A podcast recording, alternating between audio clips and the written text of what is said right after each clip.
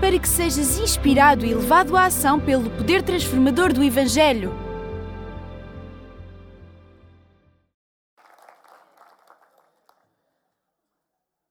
Proscrito. Proscrito.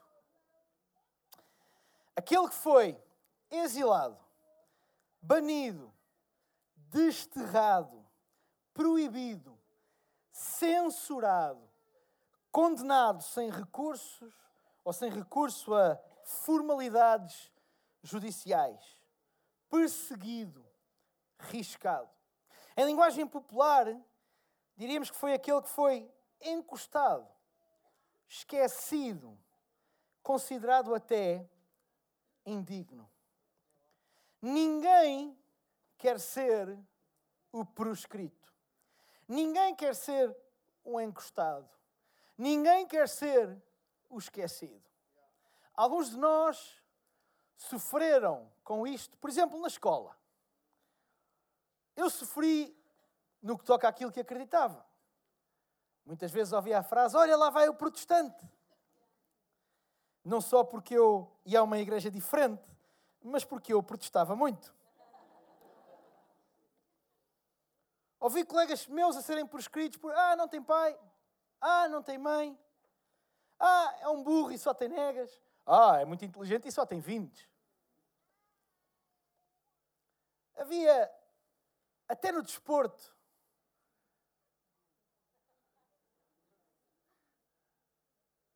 vi uma frase que nós usávamos na escola e que hoje até é uma frase mais ou menos conhecida, não sei se não só em Portugal, mas eu creio que se tu andaste na escola em Portugal, esta frase do "O gordo vai à baliza".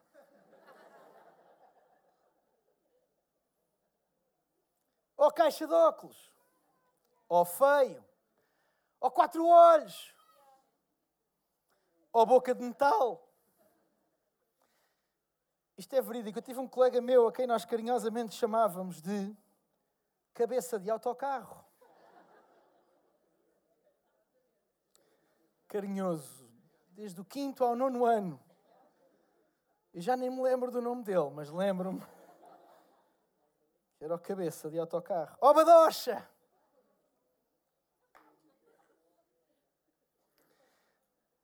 Eu dou graças a Deus porque disto tudo eu acho que só era mesmo protestante. Mas nós proscrevemos tanta gente quando éramos mais novos. Colocámos de lado e nós próprios fomos colocados de lado tantas vezes. E alguns, infelizmente, hoje ainda sofrem desta condição. São colocados de lado na sua família, no seu emprego, até na sua igreja. São proscritos, esquecidos, considerados indignos, desterrados, banidos, censurados, proibidos, quase condenados por alguma coisa que são ou por alguma coisa que fizeram. Não sei se já perceberam, a minha mensagem hoje chama-se Os Proscritos. Se calhar não tinha ficado óbvio, mas. Ninguém quer ser esta figura. Ninguém quer ser esquecido, ninguém quer ser ostracizado. Não sei se há aqui alguém que gosta de ser ostracizado e colocado de lado. Ninguém quer ser os espinafres do prato do dia, não é?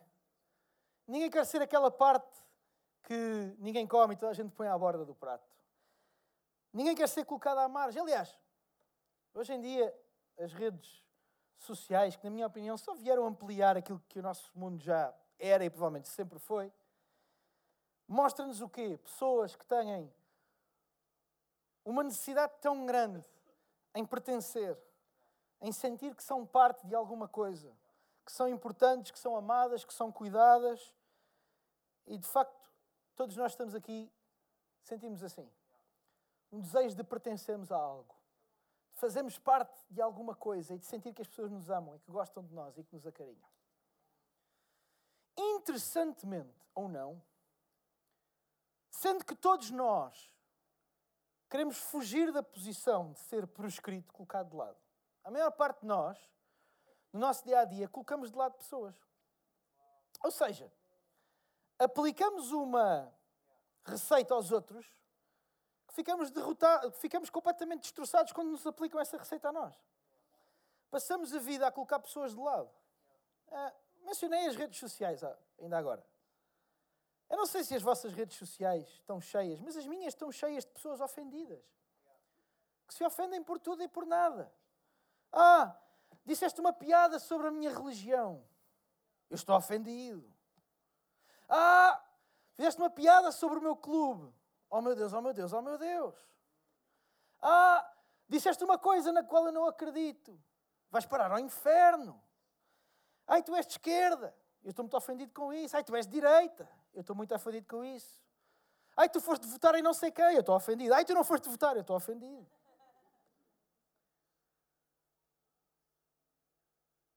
Nosso mundo está cheio de pessoas que se ofendem por, por tudo e por nada e que, por causa das suas ofensas, ostracizam outros. A própria igreja, durante anos, foi o lugar da ostracização. Ai, tu fazes isto, ai, tu és assim, então põe-te a andar. Ai, então, mas. Uh, uh, então, mas tu acreditas nisso? Como é que tu acreditas nisso e vens à igreja? Ou como é que tu és assim e vens à igreja? Ah, nós não queremos cá pessoas assim. O facto de tu seres assim ofende-me. E nós prescrevemos pessoas, colocamos-las colocamos de lado, porque não acreditamos nelas, porque não, porque não têm a mesma opinião do que nós, porque não são aquilo que nós achávamos que elas deviam ser. E colocamos-las de lado. Limitamos a liberdade dos outros porque não suportamos ser ofendidos, mas ficamos ofendidos quando alguém limita a nossa liberdade. A única questão acerca disto é que a Bíblia está cheia de proscritos. A Bíblia, desde Gênesis a Apocalipse, está carregada de pessoas que foram postas de lado. Eu já vou falar nele, mas o próprio Jesus é um proscrito. O Jesus é um rejeitado. É um condenado sem, sem aviso. Jesus eh, foi completamente colocado de lado porque representava alguma coisa que certos homens achavam que não era aquilo que um filho de Deus vinha, vinha para ser. Mas vamos falar em quatro proscritos hoje. E vou-me basear numa, das, numa passagem que está em Atos, no capítulo 4. E nos versículos 5 a 14, e vai estar aqui atrás de mim, se tiveres Bíblia podes abrir, se não podes acompanhar aqui atrás de mim. Diz o seguinte. Aconteceu que no dia seguinte se reuniram em Jerusalém os principais da cidade, do templo, os anciãos e os escribas, o sumo sacerdote Anás, Caifás, João e Alexandre, e todos quantos haviam da linha, havia da linhagem do sumo sacerdote. E pondo-os no meio, perguntaram: Com que poder ou em nome de quem fizeste isso? E nós já vamos ver o que, é que eles fizeram. Então Pedro, cheio do Espírito Santo, disse-lhes: Principais do povo e vocês, anciãos de Israel, visto que hoje somos interrogados acerca do benefício feito a um homem enfermo e do modo como foi curado, seja do conhecimento de todos vocês e de todo o povo de Israel, que em nome de Jesus Cristo, Nazareno, aquele a quem vocês crucificaram e a quem Deus ressuscitou dos mortos, em nome dele é que este está são diante de vocês. Ele é a pedra, Jesus, que foi rejeitada por vocês, os edificadores, e a qual foi posta por cabeça de esquina, por pedra principal, por pedra angular, noutras, noutras traduções. E em nenhum outro há salvação, porque também debaixo do céu nenhum outro nome há dado entre os homens pelo qual devamos ser salvos. Então eles, vendo a ousadia de Pedro e João, informados de que eram homens sem letras, indoutos, sem cultura, se maravilharam. E tinham conhecimento de que eles haviam estado com Jesus. E, vendo estar com eles o homem que fora curado, nada tinham que dizer em contrário. O que é que Pedro e João fizeram para estar nesta situação, perante uma espécie de um tribunal improvisado? Se recuarmos um, um capítulo até ao início do, do capítulo 3 do livro de Atos, nós vamos ver a história que nos traz até aqui. Diz o seguinte a partir do versículo 1: Pedro e João subiam juntos ao templo à hora da oração, que era a nona. E era trazido um varão, um homem, que desde o ventre da sua mãe era coxo, o qual todos os dias punham à porta do templo, chamada Formosa, para pedir esmola aos que entravam. Ele, vendo a Pedro e a João, que iam entrando no templo, pediu que lhe dessem uma esmola. E Pedro, com João, fitando os olhos nele, disse-lhe: disse, Olha para nós. E eis que olhou para eles, esperando receber alguma coisa. Ao que Pedro lhe disse: Não tenho prata nem ouro, mas o que eu tenho, isto te dou. Em nome de Jesus Cristo de Nazaré, levanta-te e anda. E tomando-o pela mão direita, o levantou e logo os seus pés e tornozelos se firmaram. Pedro e João que são aqui proscritos nesta história, são colocados perante um tribunal, são censurados e de certa forma até condenados, estão nesta situação por terem feito aquilo que era certo. O próprio Pedro, em Atos 4.9, diz: Visto que hoje somos interrogados acerca do benefício que fizemos a um homem enfermo e do modo como foi curado. Pedro e João lembram-nos que ser posto de lado nem sempre significa estar errado.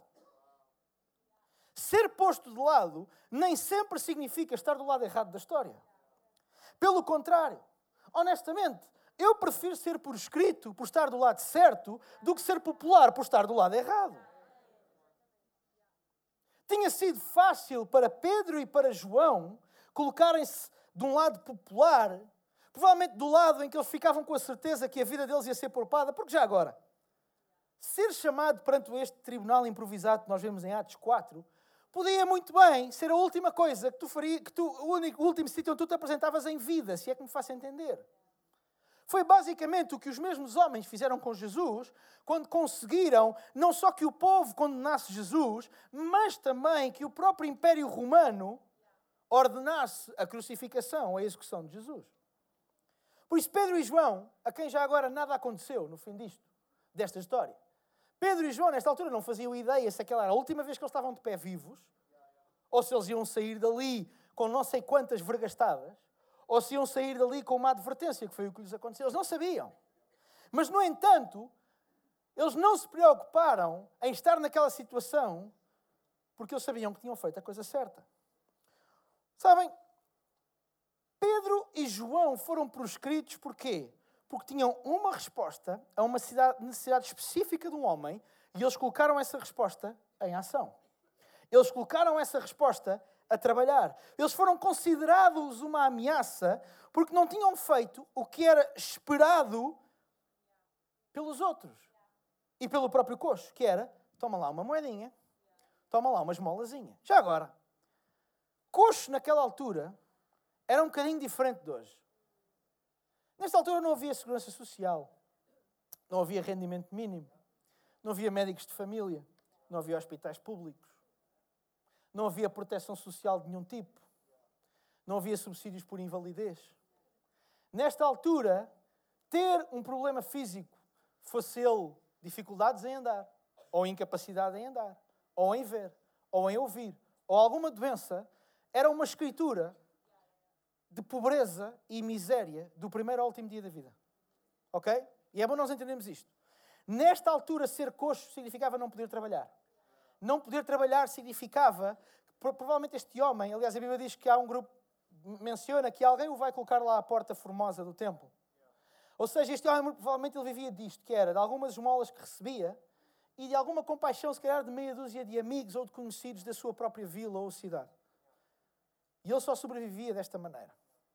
E o que Pedro e João fazem é dar uma resposta para um problema que parecia uh, que ia durar para toda a vida, e às vezes, como nós dizemos em uh, meio a brincar, mas bem sério, em português temos aquela ideia de dar a cana de pesca e não o peixe. O que Pedro e João fizeram foi isso. Em vez de lhe darem o peixe, que era a esmola, que era, eles davam e se haveria de gastar certamente, melhor ou pior, de uma forma mais ou menos condigna, eles deram ao homem o final da situação que o estava a condenar e que o iria condenar até o final dos seus dias. Eles deram ao homem uma resposta definitiva que fez com que o homem pudesse ser curado e deixasse de ser coxo. Eu pergunto-me, onde é que estavam Pedro e João quando, por exemplo, numa passagem muito idêntica, mas com dois intervenientes diferentes, um cego e Jesus, que está em João 9. Pedro e João, que neste momento, perante um coxo que lhes pedia esmola, diz: Olha, nós não temos dinheiro, mas aquilo que nós temos, nós te damos em nome de Jesus Cristo ser curado. São os mesmos que estão em João 9, numa passagem onde diz, e agora vamos, vamos lê-la a partir do versículo 1, que passando Jesus viu um homem cego de nascença, e os discípulos perguntaram-lhe, dizendo: Rabi, quem é que pecou, este aos pais dele, para que nascesse cego? A Bíblia diz que os seus discípulos, nos quais se incluíam Pedro e João, perante um outro homem com outro problema físico, mas algum tempo antes, não sabemos exatamente quando, perante Jesus, perguntaram: Epá, o homem tem um problema. Quem é que meteu água? Ele ou os pais? Quem é que errou? Ele ou os pais, para que ele esteja assim? E a resposta de Jesus é taxativa, e eu acredito que é a resposta de Jesus em João 9 que permite que aconteça, Atos 4, porque Jesus respondeu-lhes e disse: Nem ele pecou, nem os seus pais, mas foi assim para que se manifestem nele as obras de Deus. E foi isso que aconteceu quando Pedro e João, em vez de darem aquilo que era expectável, que é toma lá uma moedinha e cala-te, deram ao homem uma libertação para sempre da condição que o condenava à miséria. Sabem, vejam a diferença da atitude de Pedro e João na passagem com Jesus, para a diferença da atitude de Pedro e João quando estão os dois sozinhos, já depois de Jesus ter morrido, ressuscitado e ascendido aos céus. A diferença na sua atitude. Deixa-me dizer-te o seguinte: o que mudou na vida daqueles dois homens, Pedro e João, é que na primeira passagem de, de, do livro de João, os discípulos, entre eles Pedro e João, provavelmente consideravam-se moralmente superiores ao cego que estava em frente deles. E daí a pergunta: Mestre, nós que estamos aqui e que somos homens normais, não temos nenhum problema, pelo menos que fosse conhecido, estamos-te a perguntar a ti que raio é que este homem fez aos seus pais para que ele não seja tão bom, tão perfeito quanto nós? Ou seja, de alguma maneira os discípulos colocaram-se num lugar moralmente superior. Porque a verdade é que, não sei, se, não sei, se vocês já perceberam o conceito, e nós usamos-los para julgar pessoas, que é, epá, se aquela pessoa está naquela situação é porque ele fez alguma. Se aquela pessoa está a passar por aquilo, ele lá alguma culpa terá no cartório. Foi isso que os discípulos fizeram com Jesus. Só que eles fizeram de outra maneira, que foi, eles nem sequer perguntaram, olha, ele está assim porque pecou, ou será que há algum pecado que o fez estar assim? Não, eles perguntaram quem. Eles assumiram que era o que tinha acontecido. Ponto. Só queriam saber quem. Basicamente, eles queriam saber de quem era a culpa. Eu não os condeno, porque a maior parte das vezes nós vivemos a nossa vida assim. Mas alguma coisa mudou, porque de repente João e Pedro, perante o coxo, que era basicamente o mesmo que perante o cego, a sua atitude muda radicalmente. E a sua atitude não é uma atitude de, moralmente, de superioridade moral, mas é uma, uma atitude de compaixão para com alguém que não tinha as mesmas condições do que eles. Era uma atitude de compaixão e de darem a alguém aquilo que, verdade, que verdadeiramente ele precisava, no caso do coxo. Deixa-me dizer-vos o seguinte. Eu sei que a igreja às vezes é um local. Eu não estou a falar desta igreja, eu estou a falar para quem vai ver isto no podcast e é de outras igrejas, que fique claro. Escusam de começar a roer as unhas, está bem? Sabem, eu sei que as igrejas às vezes são um terreno fértil para moralidade, superioridades morais. Deixa-me dizer-te uma coisa. Nós não temos direito mínimo sequer a nos sentirmos superiores a ninguém. Nós não somos superiores a ninguém. O facto de nós acreditarmos em Deus não nos torna superiores.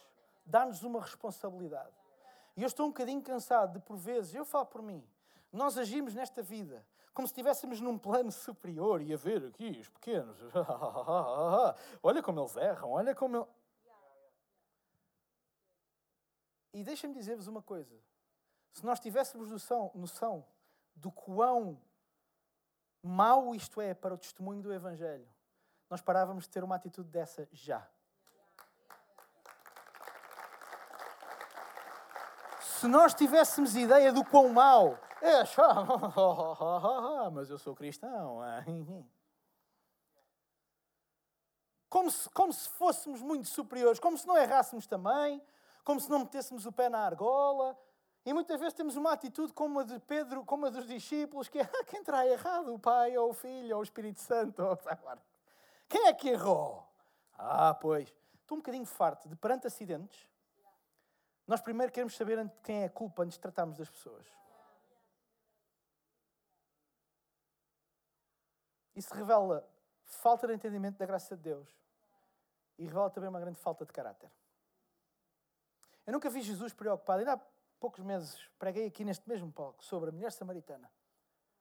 Jesus cuidou da mulher samaritana, levantou a mulher samaritana, salvou a mulher samaritana e no fim daquilo tudo virou-se para ela e então disse: Vai e não peques mais. Mas nós, perante a mulher samaritana, queremos começar o nosso discurso com: Mas para sair daí não podes pecar mais errado. Não é assim que Deus faz as coisas. Não é assim que Deus faz as coisas. Quem é que é o culpado? Ele ou os pais? O que é que isso interessa? Ele é assim para que nele se possa manifestar a glória de Deus. Nós não sabemos muita coisa sobre o coxo. Mas deixem-me dizer-vos sobre Pedro e João. O nosso mundo não precisa de gente moralmente superior. Precisa de pessoas ousadas, compassivas, verdadeiras e misericordiosas. E pessoas que não se importem de ser colocadas de lado para defender a verdade e aquilo que é certo. E pessoas que não se preocupam em serem considerados por escritos para defenderem aqueles que não têm força para se defender a si mesmos. Esta semana, eu não sei se vocês estão a par, não é um assunto já que se fala muito em Portugal, mas esta semana voltou a estar muito no tema o aborto, o tema do aborto, por causa do, do Estado do Alabama ter decretado todo e qualquer tipo de aborto uh, como, como crime ou criminalizado isso. E atenção, eu, eu, sinceramente, e não, não que isso interesse muito, mas eu acredito no valor da vida e eu acho que uma sociedade que não defende aqueles que são indefesos, nomeadamente bebés, mesmo que estejam no, no ventre da sua mãe, falhou em defender uma grande parte dos seus. Honestamente. Honestamente. Se nós não defendemos. Eu sei, concepções sobre a vida, ai, quando é que o cérebro, ai, quando é que o coração bate. Para mim, uma criança é uma criança a partir do momento em que é concebida. Ok? Crucifiquem-me se quiserem. Ou então só depois de eu ir a Coimbra, por favor. Mas é interessante, e agora vou dar o outro lado. Um dos subscritores mais férreos desta lei era um homem cuja história foi conhecida esta semana. Estamos a falar de alguém que defendia e estava ali a defender. Ah, temos que criminalizar, temos que criminalizar as mulheres que cometem aborto. E, e de repente veio a lume uma história em que esse mesmo homem tinha pressionado há alguns anos a sua companheira para que abortasse. Tão preocupados que nós estamos em estar moralmente superiores, mas deixem-me dizer-vos uma coisa: a maior parte das vezes são, são os morais muito bons, são os mais podres por dentro. É por isso que Jesus, quando, falava os, quando falou com os fariseus, a determinada altura, porque os fariseus achavam-se muito bons, eles, vocês são uma cambada de sepulcros caiados. Por fora muito bonito, mas por dentro cheira podre. A igreja não serve, a igreja não está aqui neste mundo para ser a consciência moral, a corneta moral da sociedade. A igreja está aqui neste mundo para pregar o Evangelho e a igreja está aqui neste mundo para proporcionar que pessoas voltem a ter um contacto com o seu Criador e com o seu Salvador. E é por isso que estas portas estão abertas para aqueles, mesmo para aqueles, que não fazem aquilo que está na Bíblia ou que fazem o contrário daquilo que está na Bíblia. Porque nós não estamos aqui para ser um elemento de julgamento. Nós estamos aqui para ser um elemento de verdade. Pregamos e pregaremos sempre a palavra de Deus até ao fim dos nossos dias.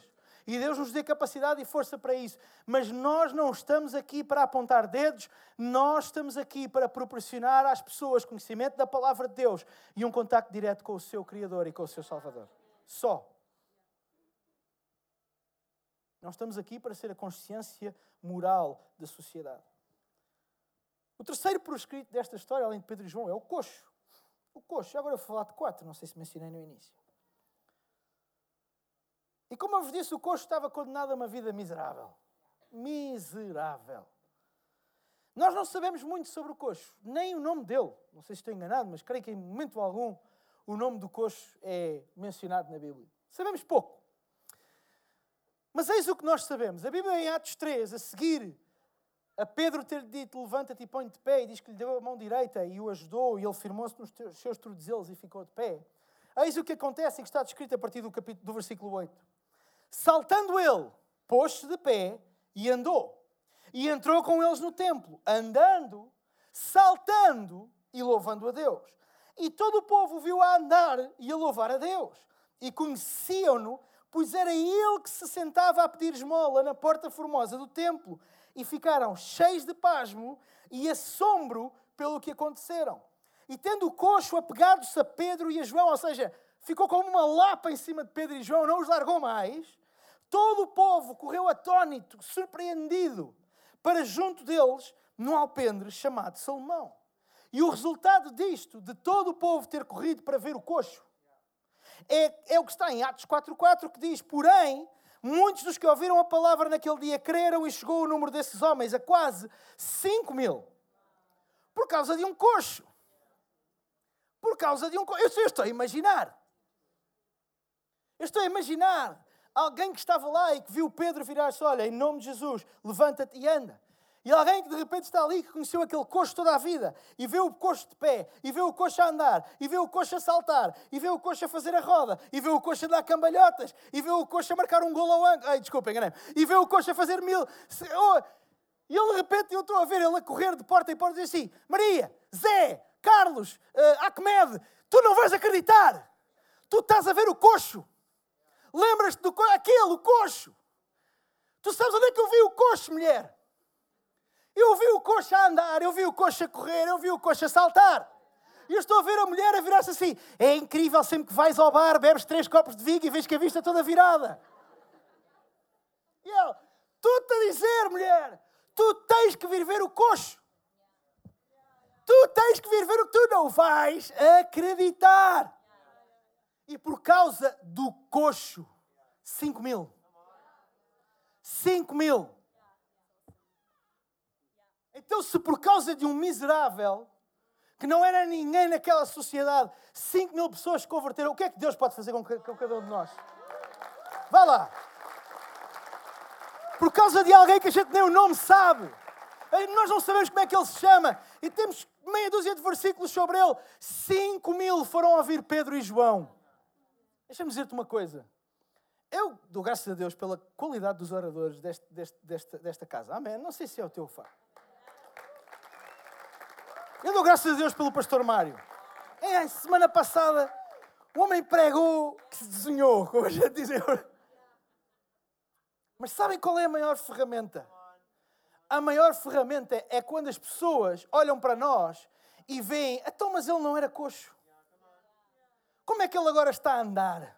Então, mas ele não era assim. Como é que ele agora não é assim? Como? Como é que eu sempre conheci este homem coxo, sentado na porta do templo a pedir esmola, e de repente ele passa-me aqui em frente dos olhos a correr e a saltar aqui, qualquer coisa não está bem, eu tenho que ver o que é. Se Deus pode usar um coxo para 5 mil pessoas, eu espero que nós nos relembremos o que é que Deus pode fazer connosco. E deixa-me dizer-te uma coisa: se tu achas que Deus vai trabalhar nas tuas coisas maravilhosas e magníficas, eu vou-te dar uma novidade. Deus trabalha naquilo que eu chamo a diferença. Deus trabalha no espaço entre aquilo que nós um dia fomos e aquilo que nós somos agora. E Deus trabalha no espaço entre aquilo que nós somos agora e aquilo que um dia nós seremos. E eu dou graças a Deus porque nós não somos aquilo que um dia fomos e não, so, e não, e não vamos ser aquilo que hoje somos. Porque o seu a sua vida em nós vai criar um testemunho e vai criar um espaço para que as pessoas olhem para nós e digam assim: uh, como é que é possível? Como é que é possível? Ele, eu conheci-o com a família desfeita e agora ele está ali com a família restaurada. Não é possível. Ah, eu conheci-o e ele era tímido e agora ele está em cima do palco a pregar. Como é que é possível? Ah, eu conheci-o e ele não conseguia falar com ninguém e agora está à porta da igreja a dar abraços às pessoas e a dizer que Deus as ama. Como é que é possível? Ah, quando eu o conheci, ele era um falido, já tinha falido 10 empresas e agora de repente ele é próspero. Como é que é possível? Eu digo como é que é possível, porque o testemunho e a glória e a graça de Deus revelam-se entre aquilo que nós um dia fomos e aquilo que nós agora somos. É aí que se revela Deus. O nosso testemunho não são as nossas forças, mas como, mas como o Espírito disse a Paulo, nas, nas fraquezas, nas tuas fraquezas, naquilo onde tu és fraco, é aí que eu vou revelar a minha glória e o meu poder. Porque é aí que as pessoas vão poder dizer: Ah, mas como é que Paulo matava cristãos e tornou-se o maior teólogo? E escreveu dois terços do Novo Testamento. Como? E às vezes nem nós sabemos responder à pergunta. É verdade, eu também não sei.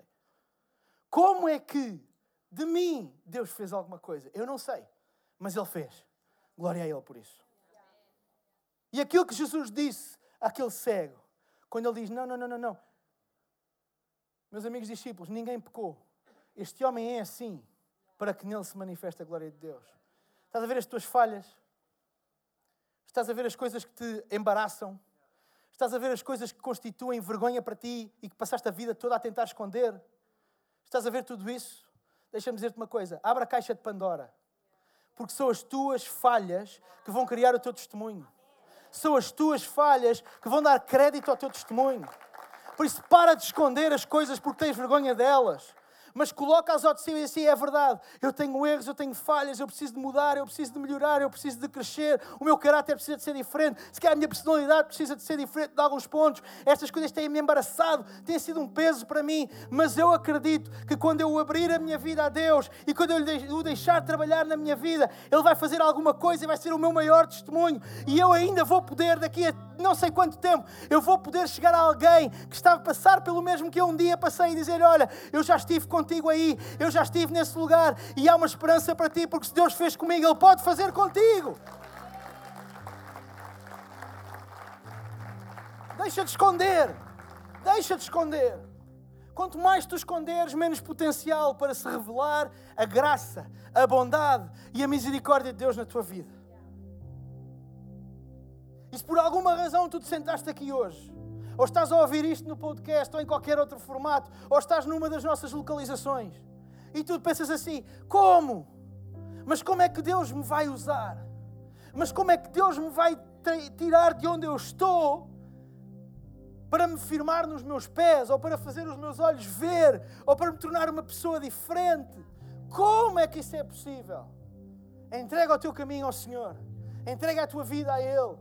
E lembra-te, da mesma maneira como o cego era cego para que se manifestasse a glória de Deus nele. Se calhar tu estás na situação onde tu estás, para que se manifeste a glória de Deus em ti.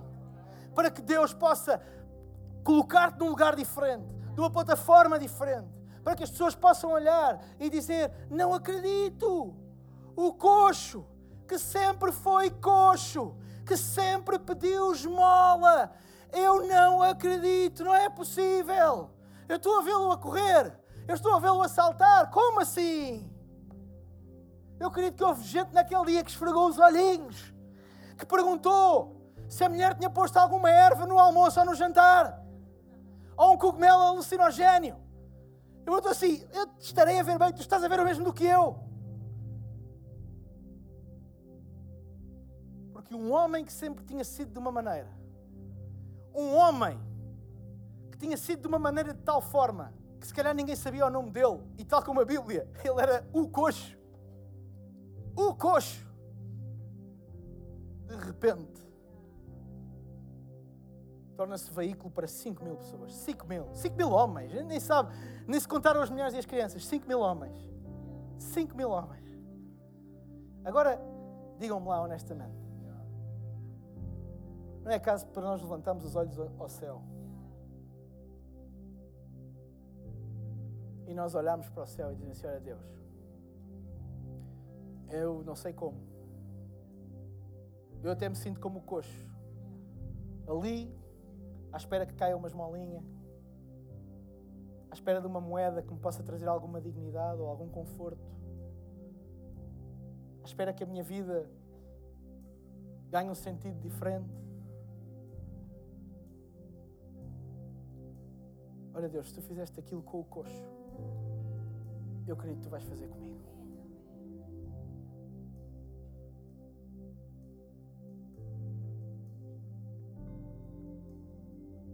Se tu fizeste aquilo com um homem condenado à partida, à irrelevância, à miséria, então eu acredito que tu podes fazer comigo.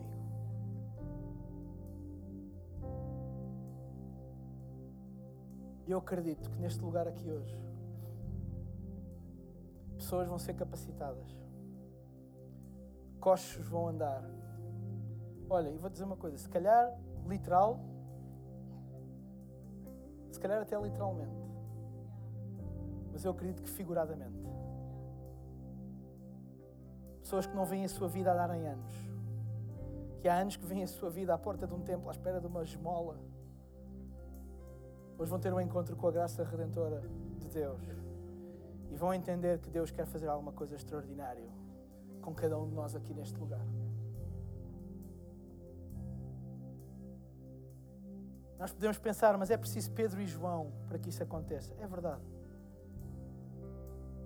Se nós voltarmos atrás lá, Atos 4, reparem o que é que Pedro e João eram. Homens sem cultura, sem estudos. Aliás, a Bíblia diz que os doutores da lei ficaram pasmados, porque assim, como é que é possível?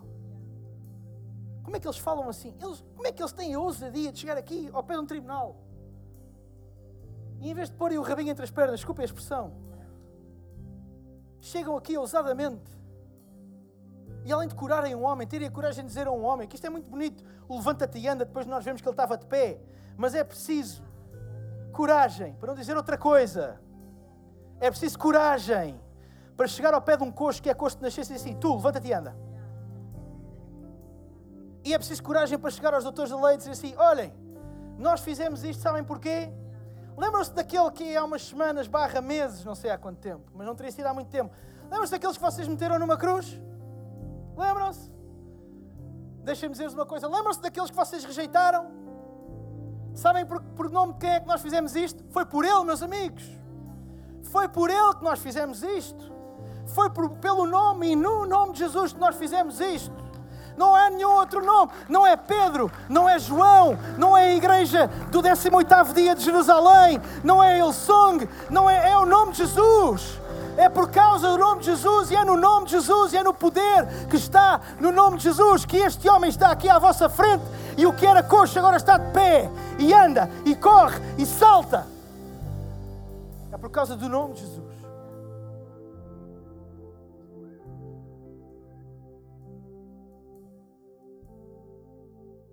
Eu acredito, nesta manhã, por causa do nome de Jesus, não é por causa do Ruben, não é por causa do símbolo dele som que está ali à porta, por causa do nome de Jesus. Há coisas que estão a acontecer aqui neste lugar e que vão acontecer na tua vida. Porque o nome de Jesus é o único nome. E conforme diz, disse Pedro, não há nenhum outro nome não há nenhum outro nome, nem na terra nem no céu, poderoso o suficiente para salvar, para curar, para reconstruir muralhas, para trazer à vida aquilo que já estava morto, para restaurar aquilo no qual tu já nem acreditas pode ser restaurado. É no único, no simples mas poderoso nome de Jesus. Esperamos que esta mensagem tenha sido desafiante e inspiradora. Se queres saber mais sobre a Hillsong Portugal, segue-nos nas redes sociais Facebook, Instagram e Twitter ou visita o nosso site em hillsong.pt.